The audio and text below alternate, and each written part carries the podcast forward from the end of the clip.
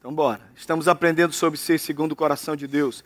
É um ano que a gente tem colocado para nos aproximarmos de Deus. E nós olhamos essa expressão linda que Deus usa para com Davi. Davi, Deus fala isso. Não é Davi que diz, eu sou um homem segundo o coração de Deus. É o Senhor, no capítulo 13 de Atos, que diz, achei Davi, homem segundo o meu coração. E eu creio que Deus quer achar aqui. Amém?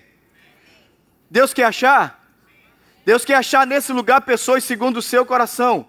Que Ele ache em você. Ele está olhando para o seu coração. Ele está olhando para a sua alma. Deus não está olhando para a sua aparência. Deus está olhando porque está dentro de você. E dentro do seu coração, se Ele acha alguém que deseja ser com coração um, próximo, chegado ao dele, essa é alegria de Deus. Que bom que você está aqui. E que bom que Deus quer chamar você para perto. Vem aqui, chega junto, fica pertinho de mim, que o seu coração seja igual ao meu.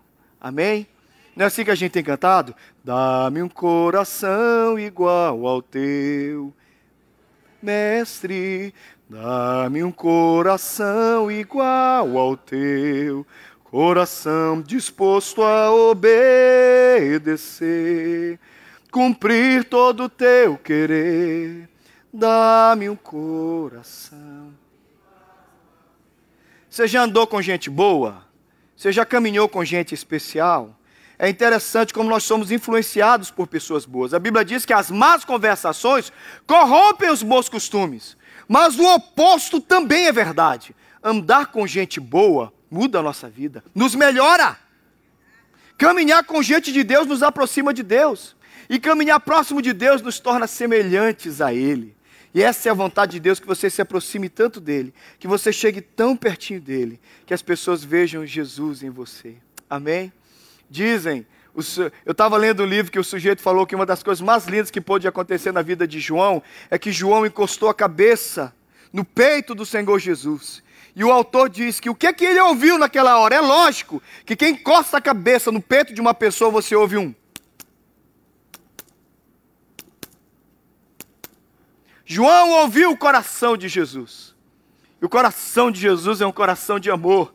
Leia as cartas de João e tudo que João fala é amai-vos uns aos outros. O amor do Pai está em vós. O amor do Pai, o Pai que nos ama. O coração do discípulo amado passou a se chamar amado, se encheu de amor. Porque ele ouviu o coração de Jesus, ele compreendeu as batidas do coração de Jesus. É romântico, é bonito, é lírico isso. E tem mais uma coisa importante. Quando você entende o coração amoroso de Deus, sua vida é transformada. Você pode ser legalista, chato, enjoado, xerife da vida dos outros. Passa a cuidar da sua vida. E ser misericordioso com os outros. E ter graça para lidar com as pessoas. Porque você entende que o coração do nosso Deus é um coração de amor e misericórdia e compaixão. E quanto mais compassivos e misericordiosos nós nos tornamos, mais parecidos com Jesus nós nos tornamos. E essa é a vontade de Deus. Que Deus enche o seu coração com o coração de Jesus e você seja semelhante a Ele. Amém? Aprendendo com Davi, eu convido você a vir comigo para o capítulo 19 de 1 Samuel você precisa entrar na história comigo. Lembre-se que um dia Davi está quieto lá no cantinho dele, cuidando das suas ovelhinhas. Está tudo tranquilo, está tudo em paz. De repente mandam chamá-lo. Olha o profeta Eli, o profeta Samuel está lá na sua casa. Vai lá, rapidinho, porque ele mandou te chamar. Davi entra e ele já é recebido com óleo na cabeça. E a notícia: a partir de agora você é rei. E a partir daí a vida de Davi vira uma loucura. Mas a gente pensa que quando Deus nos dá um presente como esse, tudo vai dar certo. Não é bem assim. Olha aí comigo, por favor, capítulo 19 de 1 Samuel. Davi já foi ungido rei. Davi já se apresentou na corte, ele já toca para Saul. E ele já venceu no capítulo 17 o gigante Golias. Parecia que a vida de Davi devia ser só um crescendo, né? Agora vai dar tudo dar certo, né? Mas olha só o 19. Falou Saul a Jonatas, seu filho e a todos os seus servos sobre matar Davi. Jonatas, filho de Saul, muito afeiçoado a Davi, o fez saber, dizendo: Meu pai Saul procura matar-te. Acautela-te, pois pela manhã fica num lugar oculto e esconde-te. Eu sairei e estarei ao, ao, lado de meu pai no campo, onde estás. Falarei a teu respeito a meu pai, e verei se houver eu verei o que houver e te farei saber. Então Jonatas falou bem de Davi a Saul, seu pai, e lhe disse: Não peque o rei contra o seu servo Davi, porque ele não pecou contra ti. Os seus feitos para contigo têm sido muito importantes. Arriscando ele a vida, feriu os filisteus e efetuou o Senhor grande livramento a todo Israel. Tu mesmo viste e te alegraste, porque pois pecarias contra o sangue inocente, matando Davi sem causa? Saul atendeu a voz de Jonatas e jurou: Tão certo como vive o Senhor, ele não morrerá. Jonatas chamou Davi e contou-lhe todas essas palavras e o levou a Saul. E esteve Davi perante este como dantes. Estão comigo? Versículo 9: O espírito maligno da parte do Senhor tornou sobre Saul. Estava este assentado em sua casa, tinha na mão a, lança, enquanto Davi dedilhava o seu instrumento músico. Procurou Saul encravar em Davi na, procurou Saul encravar a Davi na parede, porém esse se desviou do seu golpe, indo a lança ferir a parede. Então fugiu Davi e escapou. Ué, o sujeito é um homem segundo o coração de Deus. Ele recebe uma promessa de Deus que vai ser rei. E agora, o rei, que até parece que está de boa com ele, que até parece que não vai fazer nada com ele, está tentando matar Davi. Davi está vivendo um momento que talvez você precise aprender a viver, que nos toca aqui, porque entre o dia da promessa e o dia do cumprimento da promessa, muita coisa acontece na nossa vida, e eu costumo chamar isso de nada para maturidade. Porque entre o dia que Deus nos promete alguma coisa e o dia que isso se torna realidade na nossa vida, muita coisa acontece. Todo mundo aqui está assim. Você recebeu uma promessa de Deus. Você recebeu uma palavra de Deus com respeito a alguma coisa que você crê que vai acontecer e Deus vai fazer porque Ele é fiel. Mas nesse processo, muitas vezes você precisa crescer. E se você não cresce, você não recebe. Se você não cresce, você não vai para frente. Deus está muito mais do que simplesmente demorando. Deus está fazendo você amadurecer. Alguém já disse que Deus tem três respostas para todas as nossas orações. Três respostas. A primeira resposta é sim, a outra resposta é não, e a, e a terceira resposta é cresça. Cresça porque eu vou te dar. Não posso dar agora. Conta-se que um garoto, filho de um dono de uma grande companhia, cresceu ouvindo o pai dizendo: Meu filho, isso aqui tudo é seu. E ele entrava na sala com o filho bem novinho, dizendo: Está vendo ali, meu filho, a minha mesa? Um dia você vai sentar naquela mesa, você vai ser o diretor, o presidente dessa empresa, você vai mandar e tudo isso. E o garoto cresceu com aquilo. Um dia, com nove anos, ele estava lá na fábrica, escapou da mãe, cruzou os corredores dos escritórios, passou pela secretária sem que ela percebesse e entrou na sala do pai. Sala vazia. Sentou-se na mesa, colocou os os braços ali, colocou os pés em cima da mesa e disse: Eu vou mandar nisso aqui tudo. Se sentiu rei. Nove anos. Começou a brincar, quebrou umas coisas. No barulho, a secretária percebeu, entrou. O que você está fazendo aqui, meu filho? Isso aqui é o meu lugar. Meu pai disse que eu sou o herdeiro de tudo isso aqui. Eu estou aqui porque eu vou mandar nessa empresa daqui. A secretária, muito sabiamente, deu um esfregão no moleque, arrancou pelo braço e colocou para fora da sala do pai. O moleque chateado foi, procurou a mãe, a mãe procurou o pai, e ela olhou para o pai, e ele olhou para o pai e disse: Pai, eu quero que só demita a secretária. Porque ela brigou comigo, porque ela me tirou da sua mesa. Eu estava lá, o senhor disse, eu vou ser o dono dessa empresa com o senhor. Então eu estava lá sentado, acredita que ela brigou comigo, me puxou para fora, me colocou para fora da sua sala? Nos tempos passados, as coisas eram diferentes de agora. O pai deu um novo esfregão no moleque, deu uma pisa nele, deu uma bronca e fez ele pedir perdão para a secretária. Agora a coisa é diferente, né? Demite-se a secretária e diz: Ô oh, reizinho, tadinho de você. Mas eram outros tempos. O pai deu uma bronca no moleque, fez ele pedir perdão para a secretária, e num tempo depois o menino perguntou: Mas pai, o senhor disse que é tudo meu, é tudo seu, você não tem idade, você não tem cabeça, você não tem maturidade. Vai ser seu quando você crescer, quando você estiver pronto. Existem coisas que Deus quer dar para você, são tuas, promessas de Deus, vão chegar na tua mão porque Ele é fiel. Mas você não cresce, não chega. Você é a mesma pessoa teimosa de 10 anos atrás, por que, que Deus tem que te dar isso se você não mudou? Uma vez uma mulher briguenta, cabeça dura. Tem homem assim também, mas no caso da história que eu estou contando, porque eu conheço a figura da mulher. Pastor, estou 10 anos orando por um marido. E eu pensando, não vai ganhar. Deus não é doido. E fruto dessa sinceridade abençoada, graciosa que Deus me deu, com muito carinho eu tive que falar para ela, minha filha, Eu te conheço há muito tempo. Você briga por absolutamente tudo. Por que Deus vai fazer a loucura de te dar um marido? Diz amém, crente. Amém é para você.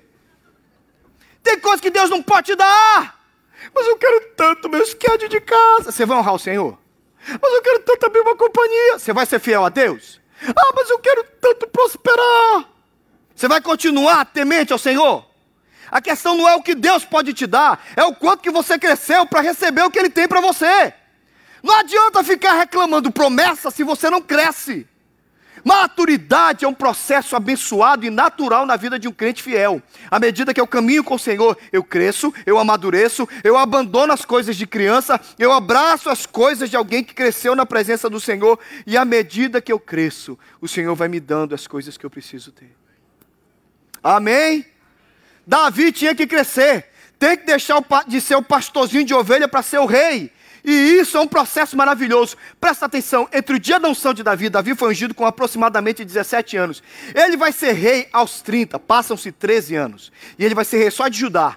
Para ser rei de todo Israel, ele vai ser rei aos 37 anos. 20 anos! 20 anos vão se passar entre o dia da unção e o dia do reinado absoluto de Davi sobre todo Israel. Sabe por quê? Porque Davi precisava crescer. Algumas coisas estão demorando. Ouça a palavra de Deus para você nessa manhã. Cresça, amadureça, abandone essas coisas de criança, aproxime-se de Deus. Vamos crescer, minha gente. Vamos largar o leite, vamos comer uma coisa mais pesada, vamos parar de ter birra com coisa pequena e abraçar algumas coisas mais importantes da vida. Vamos parar de buscar bênção. Esse é o evangelho mais ralo que existe. Eu vim na igreja para ser abençoado. Só que você já não entendeu que você já recebeu tudo. Junto com Jesus veio tudo para você. Que tal você se apaixonar por Jesus? Que tal você conhecer a Deus de verdade? Que tal você sair dessa, dessa superficialidade de domingo? Eu briguei ainda agora com vocês na questão do louvor, porque o louvor é o reflexo da sua vida. Se você não louva durante a semana, você não louva domingo. Se você não vive uma vida de adoração por tudo que Deus te dá, é difícil você adorar hoje.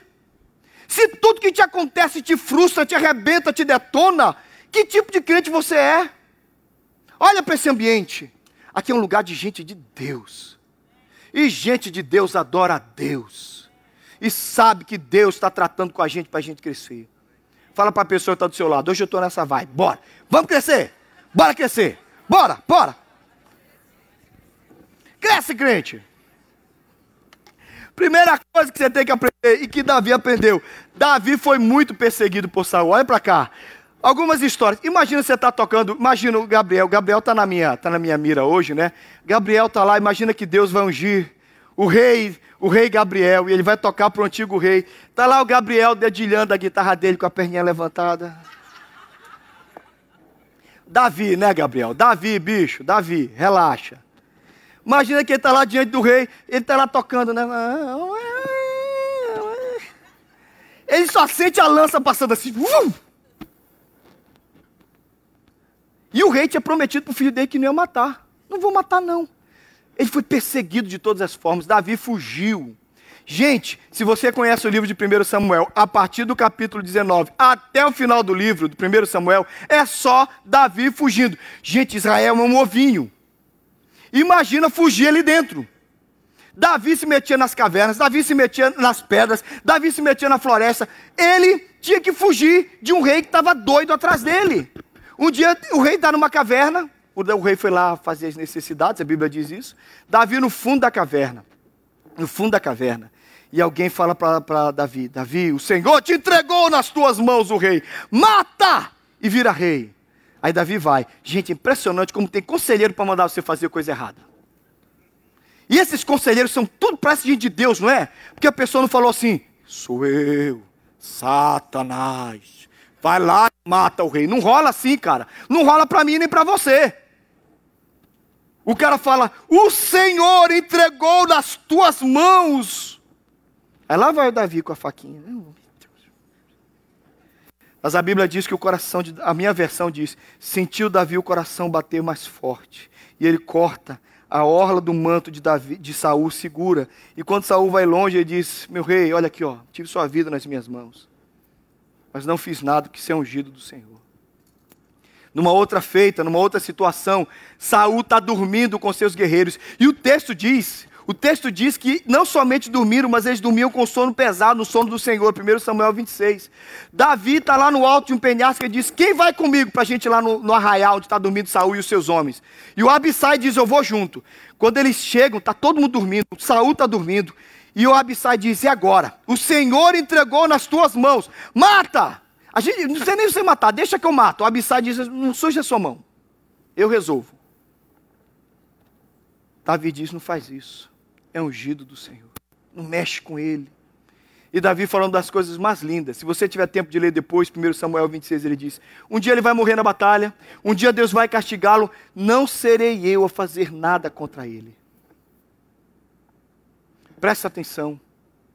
Cuidado com a vingança no seu coração. Eu estava preparando essa mensagem e essa palavra veio tão forte no meu coração, então deixa eu compartilhar com vocês. Cuidado com a vingança. A vingança é um dos sentimentos mais pequenos que podem habitar no coração de um ser humano. A, a vingança está ali, ó, juntinho com a inveja. Seres pequenos como nós somos, quando tem essas coisas, nós ficamos mais miseráveis ainda. Vingança, inveja são coisas de gente pequena, mas pequena mesmo, no pior sentido da palavra. Você não precisa se vingar. Claro, querido, a primeira lição que eu tenho para você essa manhã é que se você vai amadurecer, você vai amadurecer aprendendo a lidar com oposição e perseguição. Vai ter sempre alguém te perseguindo. Não tem jeito de fugir disso. Você trabalha? Quem trabalha aqui? Todo mundo te ama no teu local de trabalho. Todo mundo gosta de você. Que pessoa maravilhosa. É? Amam você, né? Você nunca teve ninguém que te perseguiu. Você nunca teve ninguém que de graça. De graça não, porque você também não é lá essas Coca-Cola, né? Você nunca teve alguém que olha para você e simplesmente não gosta de você e luta contra você e, é, e, de todas as formas tenta te prejudicar e você fica. Ah". E a vida dá muitas voltas. E às vezes essa pessoa está no teu caminho, está na tua porta, está na tua frente. E o grande perigo é você se vingar. Davi teve várias vezes a vida de Saul nas suas mãos. Davi nunca usou isso para se vingar. Presta atenção, criança, você não precisa se vingar. Quantos conhecem a Bíblia? Tem Romanos na sua Bíblia? Tem Romanos 12? Romanos 12 na minha Bíblia diz o seguinte: Amados, não vos vingueis a vós mesmos, mas dai lugar à ira, porque a mim pertence a vingança. Eu é que retribuirei, diz o Senhor. Pelo contrário, se o teu inimigo tiver fome, dá-lhe de comer, se tiver sede, dá-lhe de beber, porque fazendo assim, amontoarás brasas vivas sobre a sua cabeça. Não te deixes vencer pelo mal, mas vence o mal. Então nosso coração não é coração de vingança. O nosso coração não é desejar o mal, não é torcer para a empresa dele falir, não é torcer para perder os quedes de casa, não é torcer para ela ficar doente. Deus, o senhor faz nada disso. Eu não dou sugestão para Deus. É perigoso, irmãos. O nosso coração não é um coração de vingança. O nosso coração se entrega ao Senhor. E que, que Ele crê que Ele cuida de nós. E a gente tem que lidar com a oposição, porque faz muito bem. Quem às vezes apronta com você está fazendo você crescer. Quem às vezes mexe com você está fazendo você melhorar. Aprende isso. Toda essa oposição, toda essa situação, até o inimigo que se levantou contra você. Deus é poderoso para usar o inimigo para mudar a sua vida.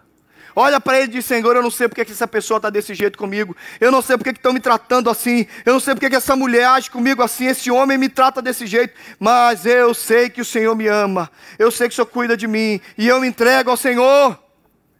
Davi viveu aprendendo a renunciar à vingança e lidar com a oposição. Gente, você não tem que viver debaixo dessa pressão. Meu Deus, não gostam de mim, não gostam de você. Tem um bando de gente que não gosta de mim. Eu vou fazer o quê? Eu vou fazer o quê? Irmãos, eu sou um pastor presbiteriano. Você sabe quantas vezes eu já ouvi alguém dizendo assim, muito pentecostal, Thales. Grita muito. Dá muito aleluia. Minha turma de seminário, na minha turma de seminário, cada vez que um professor falava o Espírito Santo, eles gritavam o meu nome.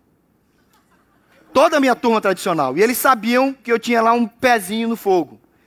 Aí o professor de teologia sistemática, um Então o Espírito Santo falou assim: Thales, Thales, Thales. Eu no fundo da sala. Gente, era bullying. Eu preciso de cura. Aí falava o Espírito Santo, eles gritavam o meu nome. Seminário tradicional, gente. Ah, reverendo, o Adi Salum. Ah, chegou, o Adi Salum tinha uma vozinha falou: ah, Já ouvi as histórias do Adi Salum, né? Seminário perguntando: Por que, que quando fala do Espírito Santo ele cita o seu nome? Eu falei: Não sei, reverendo. Ainda bem que não é quando fala o diabo. Ele falou: hum.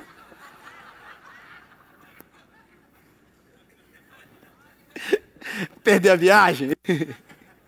A gente precisa aprender, gente. A gente é perseguido. Mas é uma coisa muito boa quando a gente é humilhado, quando a gente passa por uma situação que nos humilha e a gente não briga com ela. Irmãos, ouçam. Eu estou sendo amigo de vocês, eu tenho falado isso insistentemente aqui do púlpito. Quando Deus cria uma situação para te humilhar, abraça. Muda de vida. Não adianta você, você ficar remexendo debaixo dela, porque aí você só piora. Senhor, se o Senhor está criando isso em mim, eu vou me quebrantar.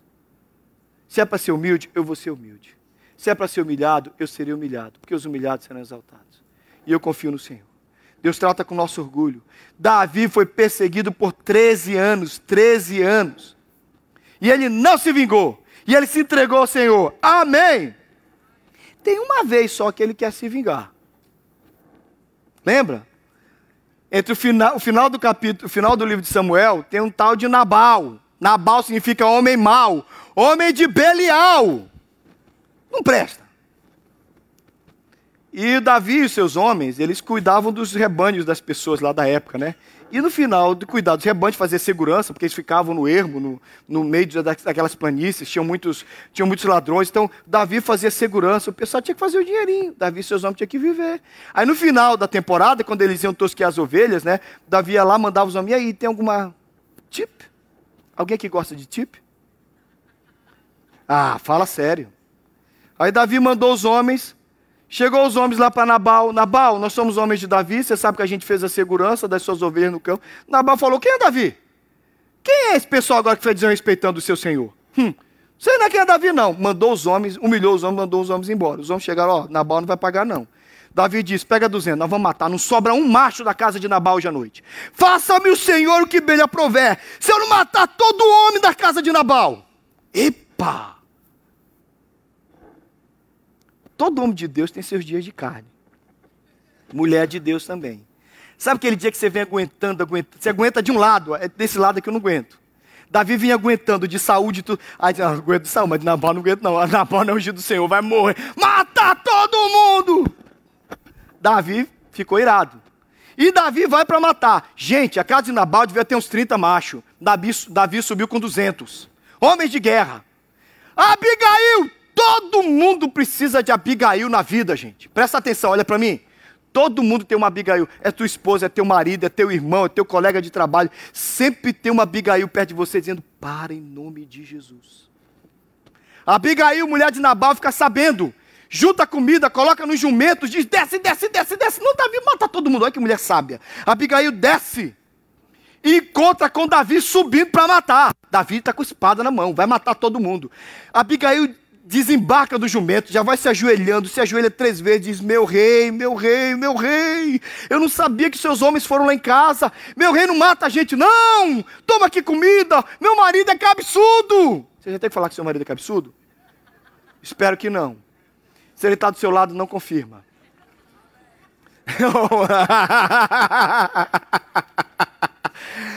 Mulher que é absurda também. Não tem nenhuma mulher. Irmãos, teimosia e mulher é item de fábrica. Vem com elas. Tô errado? Teimosia vem com mulher. Ela já vem junto. Nasce uma mulher, nasce a teimosia junto. É verdade, gente. Olha aí, ó. A reação é a prova. aí, mas algumas mulheres evoluem para Abigail. E tá cheia de mulher assim aqui. Me fiz agora, estou salvando a minha alma, senão estou ferrado na porta da igreja. Abigail se prostra e diz: Meu senhor, meu marido é isso que você viu, é Nabal, o nome dele já diz o que ele é. Está aqui comida. Se eu soubesse que os teus homens tivessem ido. Gente, presta atenção, é uma mulher confrontando um, um guerreiro. Hoje em dia, a gente fala, tá bom, é turma do deixa disso, mas naquela época, um homem jamais recua diante de uma mulher. Mas Davi tem isso, que eu amo Davi. Por isso que eu me apaixono por Davi direto. Davi ele é sensível à voz de Deus. Ele ouve Deus na boca da mulher e diz: Oh, bendito és tu do Senhor, que me impediste de derramar sangue inocente, de me vingar pelas minhas próprias mãos. Olha como Davi é um homem sensível. Olha como Davi é um homem quebrantado. Ele olha para aquela mulher e diz: É Deus. É Deus falando na boca dessa mulher. Querido, de vez em quando é Deus falando na boca da sua mulher. Ah, melhorei. Melhorei. Fala a verdade. E Deus também falando na boca do seu marido. E você precisa aprender a ouvir Abigail. Porque Abigail fala assim: é o marido, é o amigo, é o presbítero da igreja, é o diácono que diz: não faça isso. Não faz, querido. Ouve Deus em nome de Jesus. O Davi baixa a arma e todo mundo, ninguém morre. Porque eu aprendi que eu não vou me vingar. Mas Abigail fala uma coisa maravilhosa para Davi. Você lê o texto e nem presta atenção. Ela fala assim: Meu senhor, lute as batalhas do Senhor contra os teus inimigos Deus vai cuidar dos teus inimigos. Não se vingue. Então ouve aqui, lute as batalhas do Senhor. Você não precisa se vingar. Dos teus inimigos o Senhor cuida. Lide com a oposição na perspectiva, na certeza de quem cuida da nossa vida, de quem acalma a nossa vida é o Senhor. Davi não se deixou levar pelas circunstâncias. Na verdade, eu quero lembrar de Davi sendo quase cravado na, na parede por Saul com essa obra clássica, lembrando que ao ser perseguido, Davi demonstra que as circunstâncias não determinam quem ele é, mas sim o seu caráter. Essa história de ocasião faz o ladrão é mentira. Quem é ladrão é ladrão. E quem não é ladrão também não é ladrão em ocasião nenhuma. Que papo é esse? Ah, ocasião faz o ladrão. Não, não, não, não, não, não. Quem é de Deus não é ladrão. Quem é de Deus não é ladrão. E também não faz errado. Não tem ah, mas tem ocasião. Quando eu vi aquele dinheiro. Oh! é. A gente precisa lembrar. Não tem dono, né?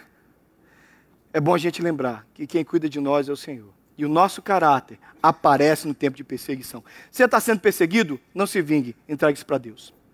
Amém? Outra coisa que Davi me ensina, olha só, disso aqui a gente entende perfeitamente.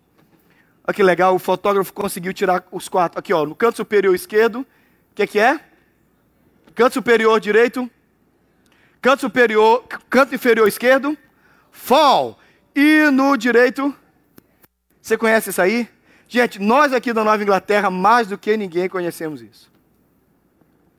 Não é verdade? E o que Davi me ensina, olhando para a vida de Davi, a vida oscila. Não tem jeito. Sabe qual é o segredo para não viver frustrado? É entender que a vida vai mudar. A gente quer muito que dê tudo certo, que tudo aconteça assim, que vai. Querido, quer amadurecer? E Deus quer amadurecer. Deus estava amadurecendo a vida, está amadurecendo você. Amadurecer significa aprender a lidar com as estações. Aqui, todo mundo está no inverno, mas isso diz respeito à season lá fora. Aqui, tem gente vivendo a primavera, não é? Floresceu, alguns se apaixonaram, né, Alana? Não, eu sei que não. Você está no fall. Calma que ainda vem o inverno. vem o pior ainda. Alguns aqui estão apaixonados, alguns abriram empresa, a empresa está dando certo. Alguns aqui estão no topo da crista da onda, está no verão. Uhul! Alguns aqui parece que a curva fez isso. Você lembra aquele dia que você está no verão e de repente, a gente conhece bem, verão, bermuda, de repente um dia bate um vento frio e você diz, ai, está acabando. Não é verdade? Tá tudo tão bom, você é verão, praia, de repente, setembro, bate aquele ventinho e você diz, ah. começou. Vem o outono, o outono da vida, o outono da nossa história, parece que está tudo caindo. E tem tempo que a gente está no inverno, está frio, não tem vida, não anima. Querido, as estações são professoras que Deus deixou para nós. Davi viveu tanto período bom, Davi é ungido na presença dos irmãos, derruba a guerreira, é carregado nos ombros, depois de vencer o guerreiro, o guerreiro Golias. Todo mundo bajula Davi, Davi é o cara, Davi é o sujeito, daqui a pouco Davi está fugindo, Davi está se escondendo em caverna. A vida oscila. Eu sei, querido, que você queria, eu também queria que tudo desse certo o tempo inteiro. Não é assim, vai ter dia ruim, tem dia que dá tudo errado. E você precisa viver. E você precisa aprender a lidar com a frustração do fracasso. Eu estava vendo aquele cara, como é, o, o, o, Richard Branson, o, cara que criou a Virgin, essa empresa famosa, né? Que doidão, que até na área, na área espacial está mexendo. Ele abriu 400 empresas, mais da metade faliram. 400 empresas, mais da metade das empresas que ele abriu faliram. Sabe por quê? Porque ele sabe que a vida é assim. Tem coisa que dá certo, tem coisa que dá errado. Tem dia que tudo acontece, tem dia que tudo fracassa. Faz parte da vida. Faz parte das oscilações. Tinha tempo que Davi estava ali vencendo as batalhas, ouvindo a voz de Deus, mas tinha tempo que Davi era uma angústia só na sua alma. Nas perseguições, Davi escreve alguns salmos. Por exemplo, você pode abrir a Bíblia comigo? Olha o salmo de perseguição de Davi. Abre comigo o Salmo 57. Rapidinho, rapidinho. Olha como é que Davi se sente. Você pensa assim, ah, é Davi, está tudo certo, ele é um homem de Deus, segundo o coração de Deus, é rei, é rico, é bonito, gira fundo, derruba gigante, né? Olha como é que ele se sente no 57. Tem misericórdia de mim, ó Deus. Tem misericórdia de mim, pois em ti a minha alma se refugia. A sombra das tuas asas me abrigo até que passem as calamidades.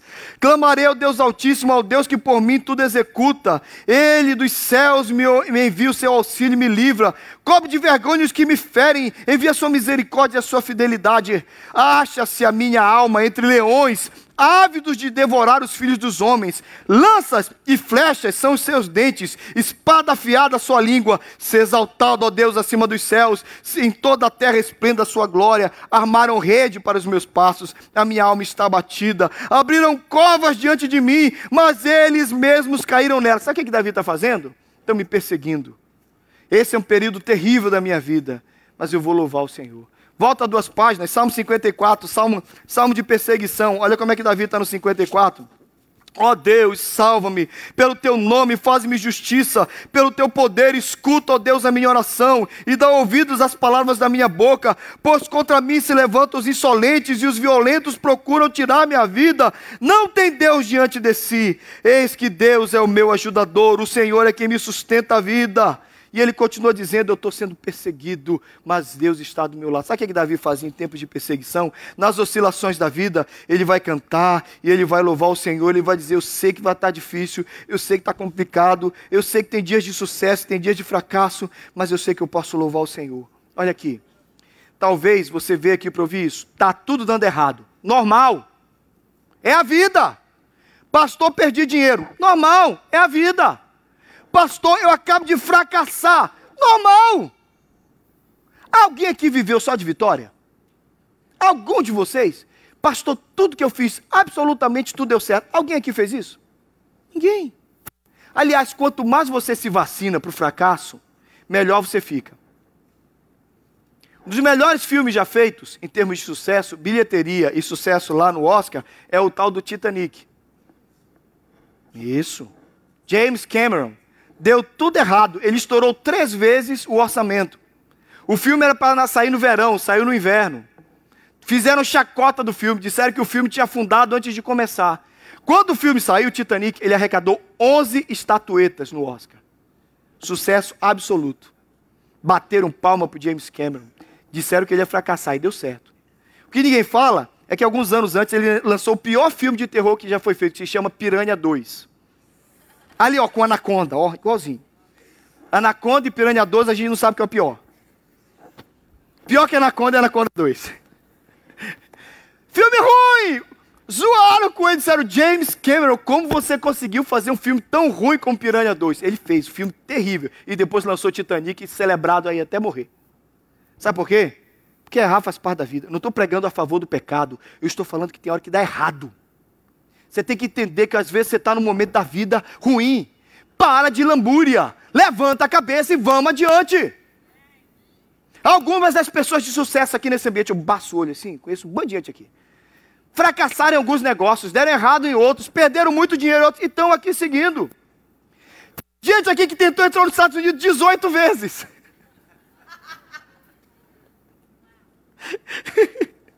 e entrou que nem jogador de futebol americano e está aqui e faz sucesso. Sabe de uma coisa, irmãos? Eu só aprendi uma coisa nessa vida: é que a história é feita por gente que aprendeu a pegar a pancada, assimilou a pancada e tocar para frente. A melhor definição, estava falando com a Carlinha esses dias, a melhor definição que eu recebi de maturidade até hoje é essa. Maturidade é a habilidade de absorver o impacto. Bora! Porque tem gente que leva a mesma pancada.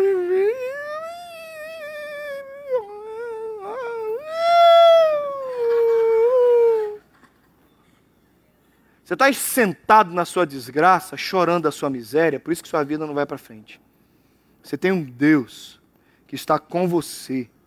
Se Davi ficasse naquela caverna, eu estou numa caverna, Deus me ungiu rei. Caverna é lugar de sofrimento, de tristeza, de destruição. Mas naquela caverna, Davi aprende muita coisa, e é aí que eu quero terminar com vocês. Davi foi para uma caverna chamada Caverna de Adulão.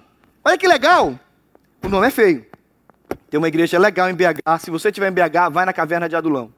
Davi está lá com seus parentes. Ninguém quer saber de Davi. Está todo mundo perseguindo Davi, porque o rei colocou todo mundo atrás dele. Tem uns caras, uns tais, uns tais, uns tais de zifeus, que ficam o tempo inteiro dedurando Davi.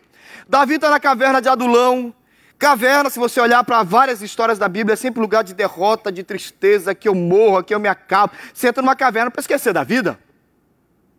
Aí está lá Davi na caverna. Tudo bem? Davi? Oi. Davi, eu estou devendo para o imposto de renda. Posso ficar aí? Ele, help yourself. Acha um cantinho aí. Davi, apanhei da minha mulher, me colocou para fora de casa. Tamo junto. Chega aí. Chegou outro. Davi, Davi, perdi tudo no jogo. Entra. Davi, coloquei todo o meu dinheiro lá no Telex Free. Ah, seus pecadores! Vocês não prestam! Aí, Davi, ó, perdi tudo no Telex Free, ó. Entra ali, o grupo Telex Free tá ali no cantinho. Junta aquela galera toda. O galera gruda lá dentro do, da caverna. Gente, dá 400 homens. A Bíblia diz que 400 homens amargurados de espírito se juntam a Davi na caverna de Adulão. Você pode abrir a Bíblia comigo só para você achar. Só quero que você leia o início do livro, por favor, comigo. Vamos embora? 26, olha lá. 22, aliás. 1 Samuel 22. Olha que legal. Olha que situação que Davi entrou na caverna. E é só com essa que eu quero acabar hoje. Porque você talvez esteja aqui na caverna. Está na caverna, irmão? Relaxa. Davi retirou-se dali e se refugiou na caverna de Adulão. Quando ouviram isso, seus irmãos e toda a casa de seu pai desceram ali para estar com ele. Já foi pai, mãe e irmãos. Eu acho que a mãe foi junto. E o negócio pegou. Porque mãe não chega num lugar desse falando assim, meu filho, você está sendo. Meu filho, que besteira que você fez, que vergonha que a gente está aqui. Mãe já chega junto, né?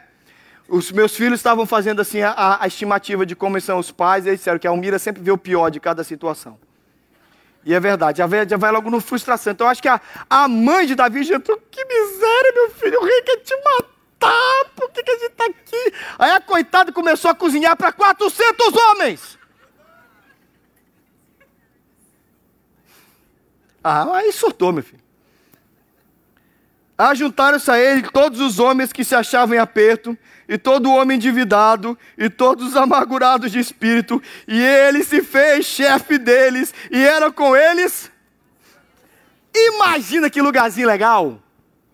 400 homens amargurados, a família de Davi com raiva, e Davi, aí gente!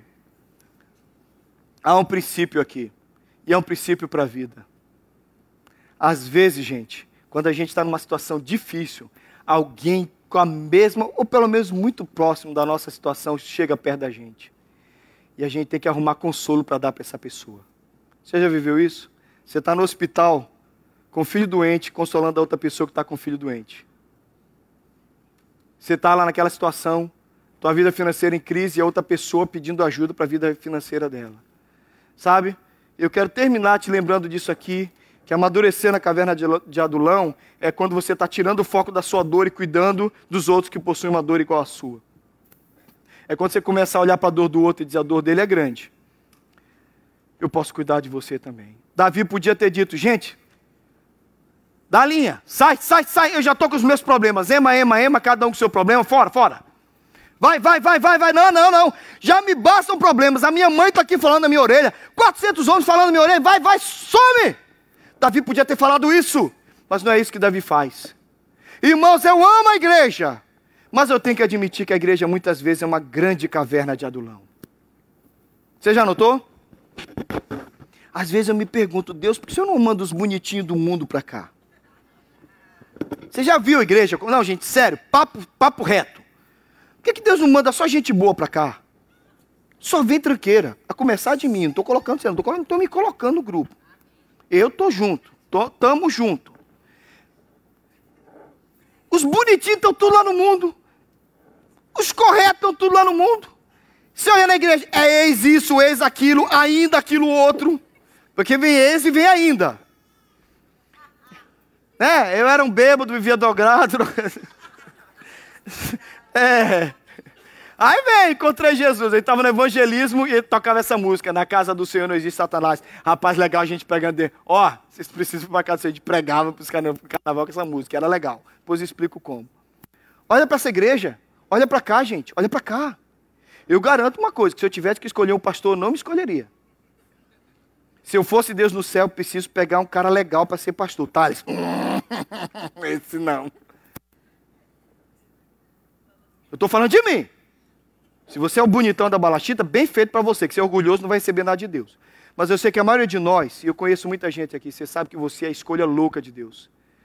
Deus colocou você aqui dentro, na caverna de Adulão, quebrado, arrebentado. Aí você olha para o lado e diz, mas tem um quebrado aqui que nem eu. Tem outro quebrado, arrebentado que nem eu. Uhul!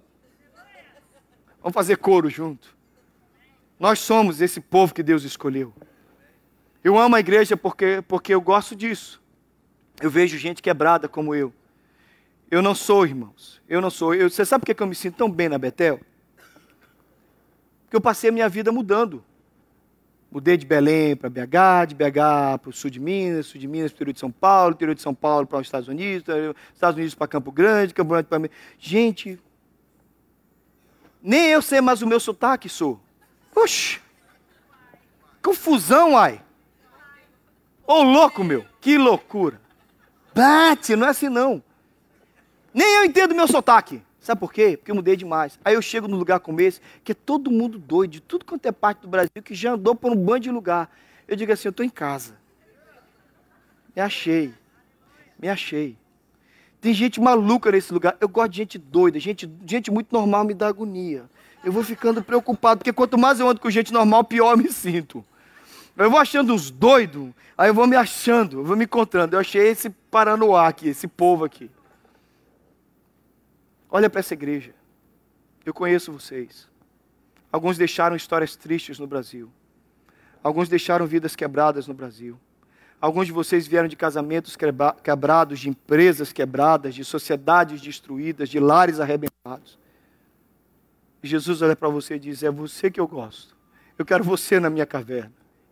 Lembre-se que Davi é sempre o símbolo de Jesus. Quando Jesus juntou 12 discípulos, ele juntou o que ninguém juntaria. Quem é o louco que colocaria um coletor de impostos junto com um zelote? É a mesma coisa que pegar um eleitor, colocar um eleitor do Bolsonaro junto com o cara do PT, no mesmo grupo, e dizer assim: vamos adorar. Jesus juntou aquela gente estranha, aquele povo esquisito. A caverna de Adulão de Jesus era tão louca quanto a caverna de Adulão de Davi, quanto a nossa também. E olha, reparai na vossa vocação, diz Paulo no primeiro capítulo aos Coríntios. Não foram os grandes, os poderosos, nem os sábios que foram escolhidos. É a gente que vem para cá. Uns entraram pelo México, uns perderam visto, uns casaram, uns descasaram. Alguns de vocês faliram no Brasil. Outros deixaram histórias terríveis. Graças a Deus, porque Deus nos acolheu na caverna dele e nos abraçou e cuidou de nós e não tem vergonha de nós. A Bíblia diz que Jesus não tem vergonha de ser chamado nosso irmão, o nosso Senhor. E eu lembro disso quando eu olho para a igreja porque eu não tenho esse pensamento, nem essa ideia, nem a ilusão utópica de que a igreja é um lugar de gente perfeita. Igreja é caverna de adulão. Mas eu sou curado quando eu cuido da dor do outro.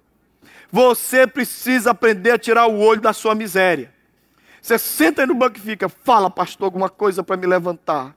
Fala, pastor, uma coisa para curar minha alma, que eu estou com uma dor. Pastor, fala alguma coisa para me dar esperança. Para, não põe pressão, não, sem pressão, no pressure. No pressure no pastor, chega. Eu não tenho que falar nada para você. Você precisa ouvir Deus. E você precisa aprender que o melhor jeito de melhorar a sua vida é olhar para a dor da pessoa que está do seu lado. Davi viu a sua dor e disse: Esses caras estão na mesma. Gente, estamos junto.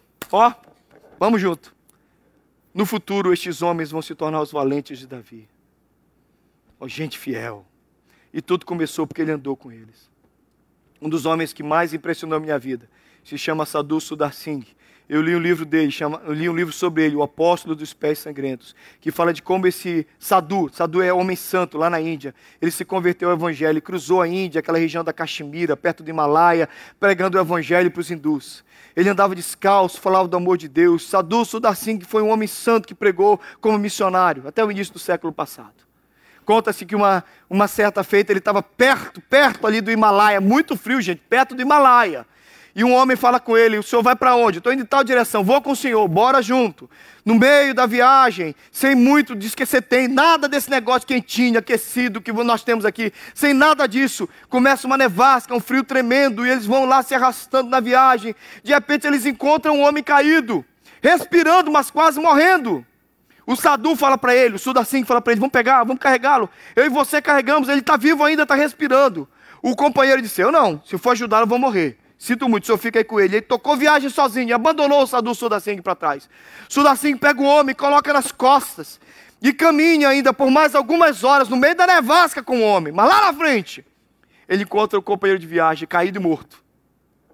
E o Sudacing estava vivo, porque o esforço de carregar o outro o manteve aquecido. E um corpo aqueceu o outro corpo.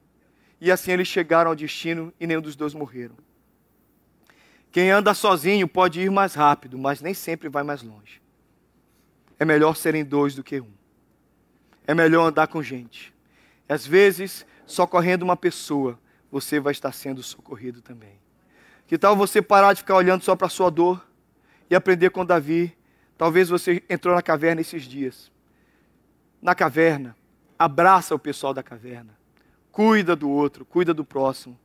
Enquanto você estiver orando e ajudando o outro na sua dor, Deus vai estar mudando a tua sorte. É o princípio de Jó. Deus mudou a sorte de Jó enquanto ele orava pelos seus amigos. Faça o bem, cuide do outro, amadureça, sua vida vai melhorar. Curva sua cabeça, feche os seus olhos. Senhor, nós queremos amadurecer. Nós queremos parar de ser meninos nós queremos crescer. E é muito fácil, Senhor. É muito fácil. A gente olhar só para nós mesmos. E pedir para o Senhor nos dar tudo que a gente quer. Mas obrigado pela história de Davi. Perseguido, não queria vingança. Vivendo as oscilações da vida, aprendeu em cada uma delas e se alegrou no inverno, verão, primavera, outono. Obrigado por Davi que na caverna da sua vida abraçou a outros cuidou de outros, fortaleceu a outros. Nos ajuda a viver assim, amadurecendo, nos ajuda a parar de viver para nós mesmos. Quando a essência da vida é cuidar do próximo e abençoar o irmão, e que enquanto a gente cuida do irmão, o Senhor cuida de nós. Obrigado, Senhor, porque o Senhor estava na cruz cuidando do ladrão, cuidando de Maria, cuidando dos discípulos. O Senhor cuidou dos teus até o final. Nos ajuda a cuidar dos nossos. Nos ajuda a abençoar nos ajuda a servir, nos dá um coração para abençoar o próximo, o querido. Em nome de Jesus. Amém. Eu quero fazer um apelo que está no meu coração essa manhã. Curvas, fecha, fecha os olhos, ouve a minha voz, porque eu quero fazer uma. Vou colocar o coração igual ao teu, Jeff. Eu queria que você elegesse uma pessoa para você cuidar. Talvez duas. Você está aí muito preocupado em se vingar de quem se fez mal e Deus está querendo é que você cuide de quem está precisando de ajuda. Para de querer vingança. Deus não te chamou para isso. Quem vai cuidar das tuas lutas é o Senhor. Olha para cá. Deus está falando com você que você precisa carregar algumas pessoas. Você precisa abençoar algumas pessoas. Você precisa tirar o centro só dos teus problemas, do teu umbigo. Essa manhã Deus te chamou a amadurecer. Amadurecer é amar o próximo, é cuidar do outro, é carregar o outro na sua dor. Enquanto eu falo, Deus está colocando uma pessoa no seu coração. Um amigo, uma amiga, um parente, Alguém que você sabe que está passando por um momento difícil e que você vai ajudar essa pessoa. Eu quero que você faça um compromisso com Deus agora, que você me mostre esse compromisso ficando de pé. O compromisso que você vai fazer, você vai procurar essa pessoa. E você vai gastar tempo com essa pessoa. E você vai servir essa pessoa. Eu te dou uma palavra. Ouve. Enquanto você cuida do teu irmão, Deus vai cuidar de você. Enquanto você lutar as batalhas do teu irmão, Ele vai lutar as tuas batalhas. Você está sofrendo demais porque você está muito egoísta. Se você receber uma pessoa, ouve, Deus está falando com você, ouve o Espírito Santo, ouça em nome de Jesus. Se tem uma pessoa no seu coração para você cuidar, e você vai dizer, pastor, talvez eu vou ter que falar só por telefone, só por Skype, só por WhatsApp, porque está longe, não tem problema. Talvez você precise visitar essa pessoa, você precise ir atrás dessa pessoa. Você sabe quem é, eu quero que você fique de pé e faça uma aliança com Deus. Eu vou atrás dessa pessoa, Senhor. Glória a Deus pelos que estão de pé. Eu vou cuidar dessa pessoa. Você vai ficar de pé para Deus, não é para o Thales. E você diz: Eu vou suportar essa pessoa, eu vou auxiliar essa pessoa, eu vou colocar a mão no meu ombro, no ombro dela, e vou dizer: Põe a mão no meu ombro, eu vou te ajudar. Glória a Deus por vocês que estão de pé. Deus está te dando um nome, então você fica de pé e você diz: Senhor, eu vou andar.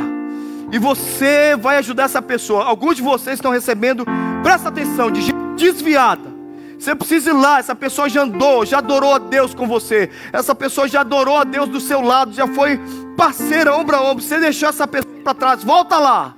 E você vai dizer: Eu estou aqui para te dizer que eu te amo, que eu sinto saudade de orar com você. Você é precioso para mim. Sinto olhares, Senhor. Se você tem agora, eu quero que você ore por essa pessoa. Diz: Senhor, me ajuda a fazer esse compromisso. Nada encontrarás. E você vai dizer: Senhor, me ajuda a cuidar dessa pessoa. Eu vou ligar para ela, Senhor. Me ajuda, Deus, a ter a ter recepção da parte dela, a ter disponibilidade da parte dela, que ela entenda. Senhor, eu vou atrás dessa pessoa, que ela aceite a minha ajuda e que ela mude de vida. Me dá um coração igual ao teu para cuidar dessa pessoa, Paizinho, em nome de Jesus. Dá-me um coração igual ao teu, meu mestre Dá-me um coração igual ao teu, coração disposto a obedecer, cumprir todo o teu querer. Dá-me um coração Você que ficou de pé por uma pessoa, ora assim comigo, diga assim: Senhor Jesus, me usa, me usa na vida dessa pessoa que ela seja transformada. Senhor, me ajuda a encontrá-la com o coração aberto, para que ela seja transformada. Em nome de Jesus. Amém. Olha para mim, você que ficou de pé. Eu te envio desse culto em nome de Jesus. Eu envio você em nome de Jesus para abençoar essa vida. E essa pessoa vai ser abençoada por você. Eu creio que de alguns de vocês que estão de pé, estão voltando pessoas para o Evangelho fracos estão sendo fortalecidos, desanimados vão achar ânimo, gente desviada volta para Jesus, e Deus vai usar você. Que na caverna de Adulão você encontre amigos, e enquanto você estiver cuidando deles, Deus vai cuidar de você. Amém? Senda a sua mão para frente. Vamos receber a bênção do Senhor e a bênção dos apóstolos. E agora, meus queridos, que a graça maravilhosa do Senhor Jesus, que o amor infinito de Deus, o nosso Pai, que o poder, a comunhão, a consolação, a presença do Espírito Santo seja sobre todos vocês, sobre todo o povo de Deus, espalhado sobre a face da terra, desde agora e para sempre, e sempre. Amém.